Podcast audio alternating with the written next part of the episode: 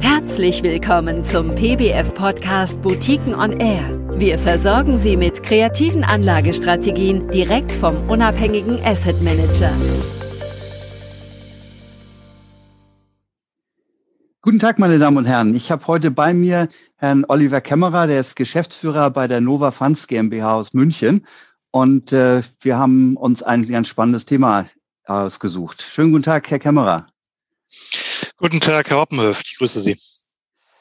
Ja, das Thema, was wir uns ausgesucht haben, das ist ein so ein bisschen vor dem Hintergrund, dass die Nova Funds GmbH sich ja zwar auf den Gesundheitsaktienmarkt spezialisiert hat, aber äh, das etwas anders anfängt als viele andere Fonds, nämlich nicht so stark auf äh, Pharma und Biotech äh, setzt, sondern auf, äh, wie Ihr Claim lautet, wachstumsstarke und schwankungsarme Aktien in den übrigen Subindustrien des Gesundheitsbereichs.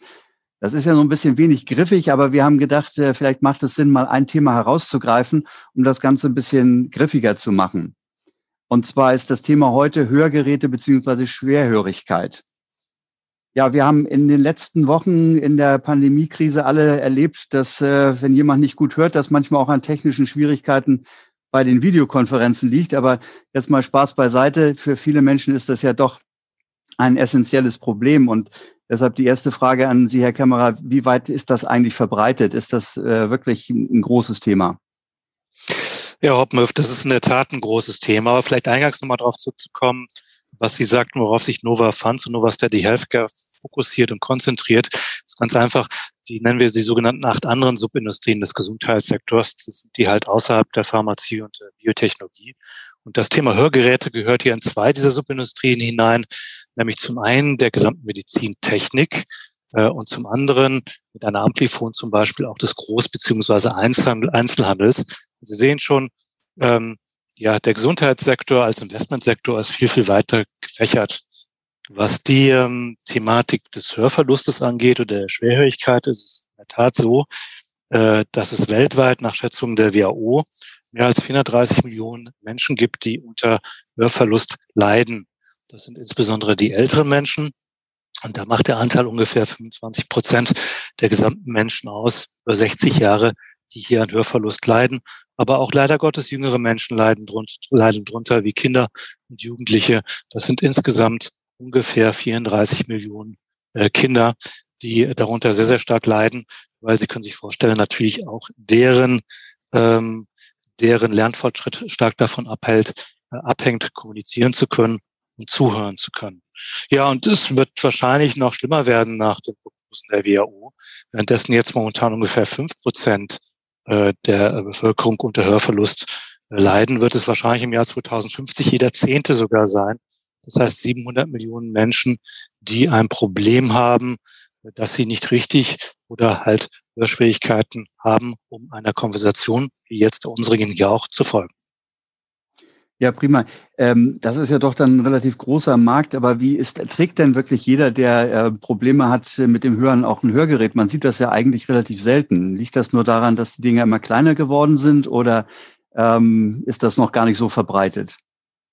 Das ist in der Tat, das ist ein gewisses Stigma gewesen in der Vergangenheit, etwas im Ohr zu tragen, äh, was einen ja dann darüber kennzeichnet. Und früher waren die Hörgeräte wirklich relativ groß, äh, dass man hier Probleme hat, vielleicht irgendwo eine Behinderung hat. Äh, das zeigen Menschen natürlich ungerne. Aber die Akzeptanz in den letzten Jahren ist doch relativ stark gewachsen. Äh, insbesondere, weil es natürlich jetzt auch viele Menschen geben, die durchaus Apple äh, AirPods äh, im Ohr tragen und so weiter und so fort. Und somit ist die Situation, dass man sich sozusagen ausgrenzt darüber, dass man ein Hörgerät trägt, äh, nicht mehr so gar so stark.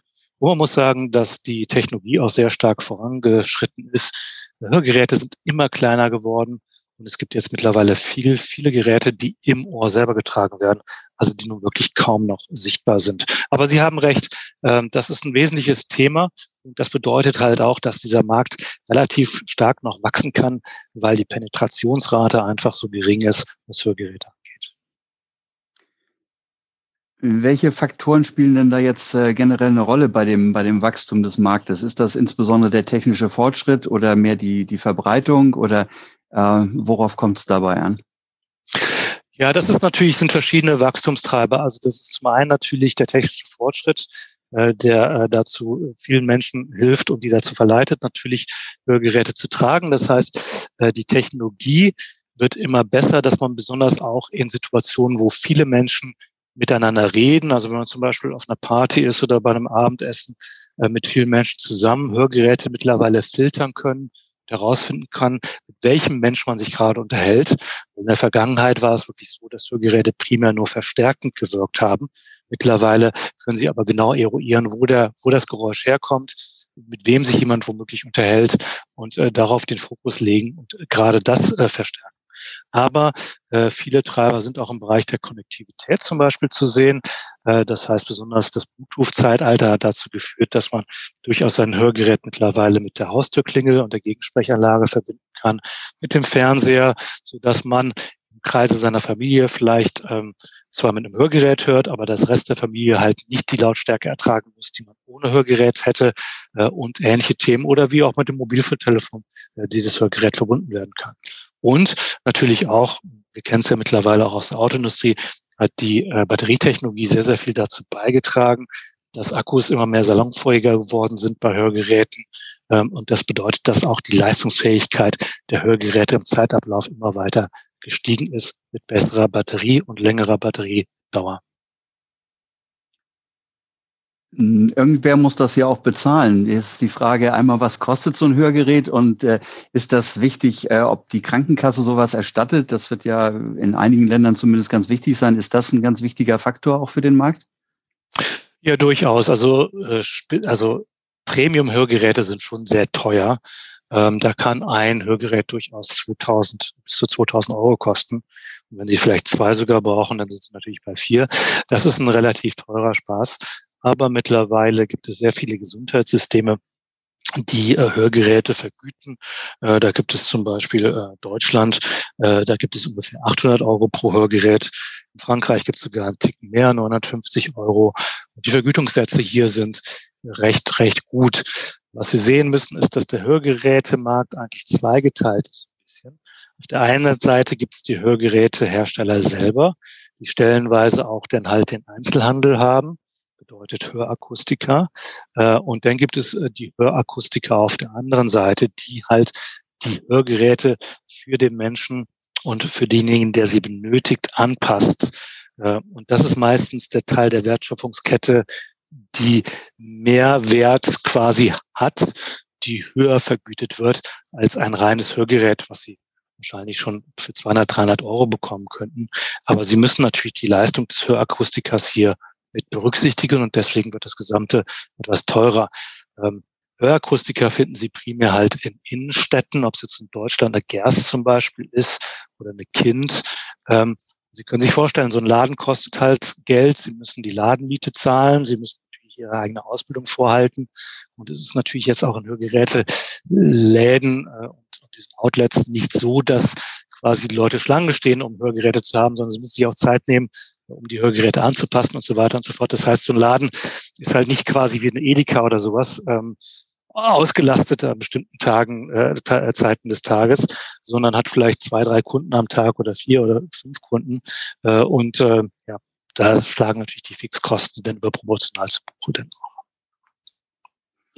Ähm, jetzt wollen wir vielleicht mal auf den Fonds zurückkommen, Nova Steady Healthcare. Ähm, für den investieren Sie ja auch in äh, Akteure in diesem Markt, aber das sind ja wahrscheinlich nicht die Hörgeräte Akustiker. Äh, das sind vermutlich auch vielfach kleinere Einheiten. Aber worin investieren Sie und, und wie selektieren Sie dort äh, die Werte?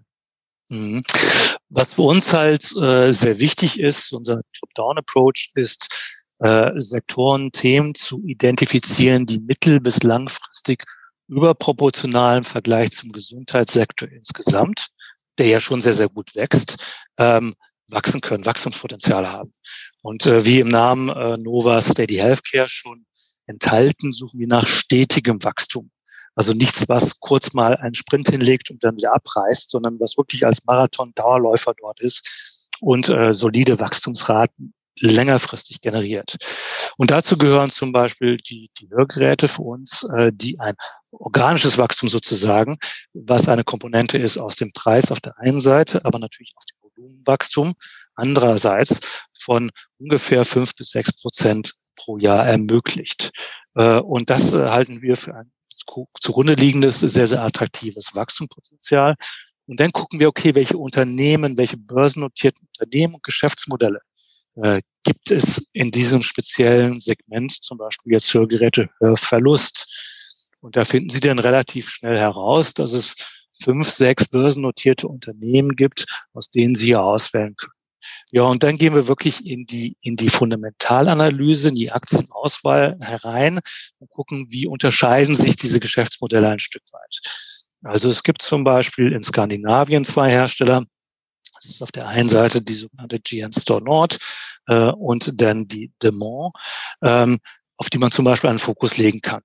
Die unterscheiden sich aber in der Art, dass mittlerweile ein GN Store Nord zum Beispiel durch die Pandemie zwei Drittel ihres Umsatzes mittlerweile mit Kopfhörern macht, die wir äh, in der täglichen täglichen Nutzen quasi haben mit, mit, mit, mit Online-Präsentationen, wenn wir uns über Teams oder Zoom oder ähnliches unterhalten.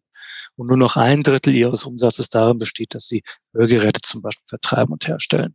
Bei der William de Mont ist das, oder bei der de Mont ist es genau umgekehrt. Da sind 80 Prozent des Umsatzes äh, dem geschuldet, dass sie exzellente Hörgeräte herstellen und vertreiben. Das kommt noch hinzu. Sie gehören, gehören auch Einzelhandelsketten und Akustiker und ungefähr zehn Prozent ihres Umsatzes darauf entfällt, dass sie Kopfhörer für Anwendungen wie Online-Spiele beziehungsweise natürlich auch Videokonferenzen anbieten. Ein ähnliches Geschäftsmodell gibt es in der Schweiz mit der Sonova.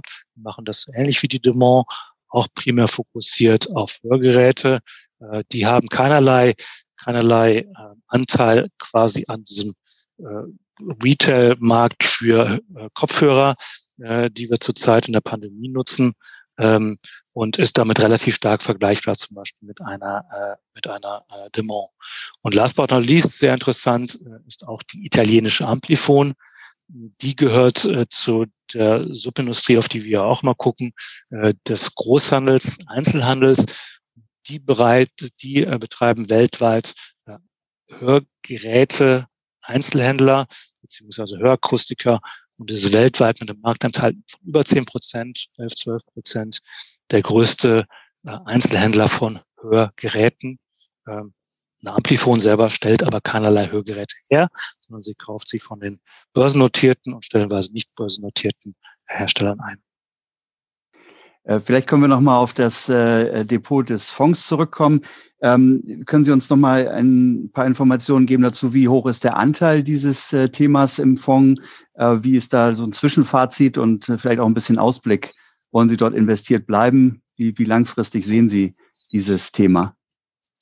Ja, also das, das Thema Hörgeräte ist sehr, sehr wichtig und momentan haben wir ungefähr sind fünf bis sechs Prozent des, des, des Fonds im, im Bereich der Hörgeräte dieser äh, Hersteller beziehungsweise Einzelhändler investiert.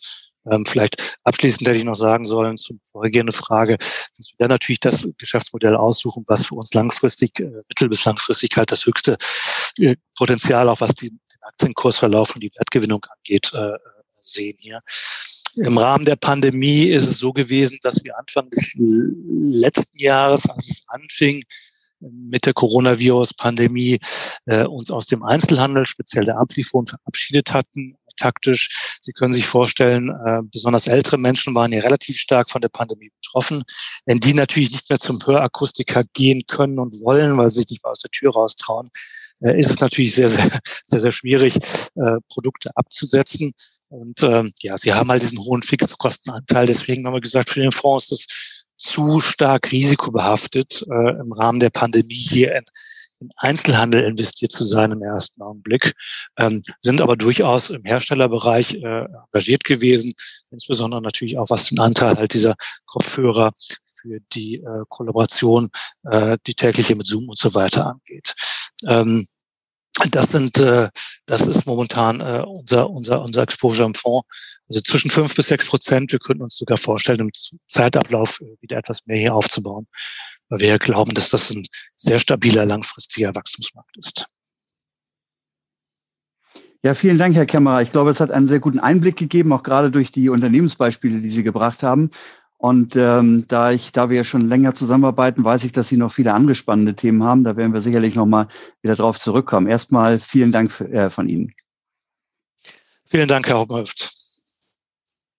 Vielen Dank für Ihr Interesse an den von uns betreuten Boutiquenfonds. Hören Sie gerne wieder rein. Am besten geht das mit einem Abo auf der Podcast-Plattform Ihrer Wahl. Weitere Infos zu Boutiquenfonds finden Sie auf www.boutiquenfonds.de.